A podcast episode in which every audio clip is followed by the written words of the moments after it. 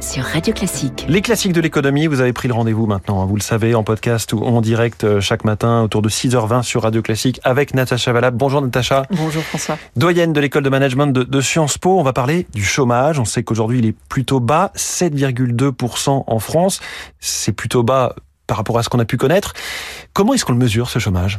Alors, le mesure, c'est important de bien... Le, le, chômage, il faut bien le mesurer, et en même temps, on ne sait pas vraiment bien le mesurer. Ça va être un peu la, le, le, le thème de cette émission, parce que on définit formellement le chômage pour apprécier le fonctionnement du marché du travail et pour comprendre comment s'insère la population dans l'emploi. Donc il y a plusieurs dimensions. C'est pas seulement un chiffre.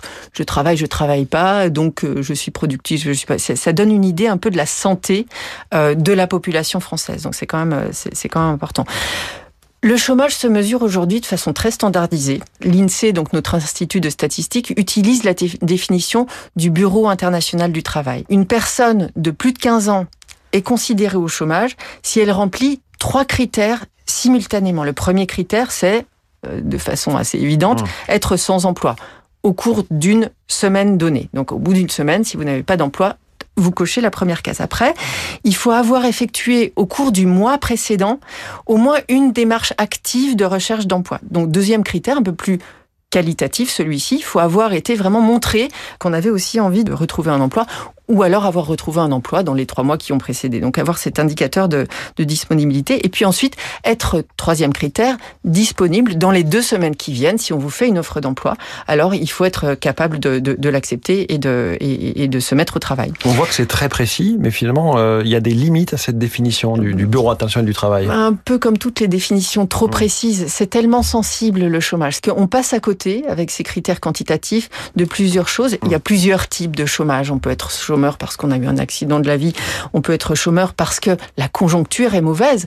Euh, si, si, si le chômage agrégé est très élevé, 10-12%.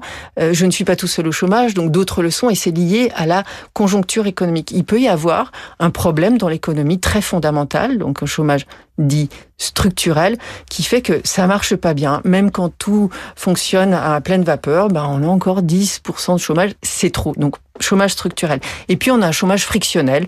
Il y a des changements technologiques, il y a des changements un petit peu de, de spécialisation, une accélération euh, de l'innovation. Et donc là, il y a un chômage frictionnel qui constitue une, un, un, changement de, de, statut. Il y a aussi des grosses différences, et c'est de plus en plus important, en termes d'âge. Un jeune chômeur, c'est pas la même chose qu'un chômeur plus âgé. Ça demande pas les mêmes réactions en termes de politique économique. Donc voilà, ça c'est un premier problème. On a aussi euh, toute une population qui est autour du chômage, euh, mais qui est pas considérée comme chômeuse. Mmh. C'est ce qu'on appelle le chômage d'exclusion. Euh, on a développé l'idée du, du halo autour du chômage. C'est-à-dire que si on prend des individus qui aimeraient bien être dans l'emploi, mais bon, qui cochent pas une des trois cases dont, dont on a parlé tout à l'heure, ou alors qui, pour des raisons diverses, il y a des problèmes de langue, des problèmes euh, ponctuels de santé qui n'ont pas été identifiés et formalisés. Alors on a tous ces gens-là qui sont en chômage et tombent en chômage de longue durée. Et quand on est en chômage de longue durée, ça pose un problème. Pourquoi? On l'évoquait un petit peu tout à l'heure, parce qu'il y a une dégradation des compétences, oui. il y a une, un éloignement par rapport à, socialement par rapport à l'élément socialisant du travail. Donc ça, voilà, c'est une question un petit peu compliquée puisqu'il y a, il y a, il y a, il y a cette dimension-là, tous ces gens qui ne sont pas comptabilisés et, et qu'on quantifie de façon très très différente en fonction des pays.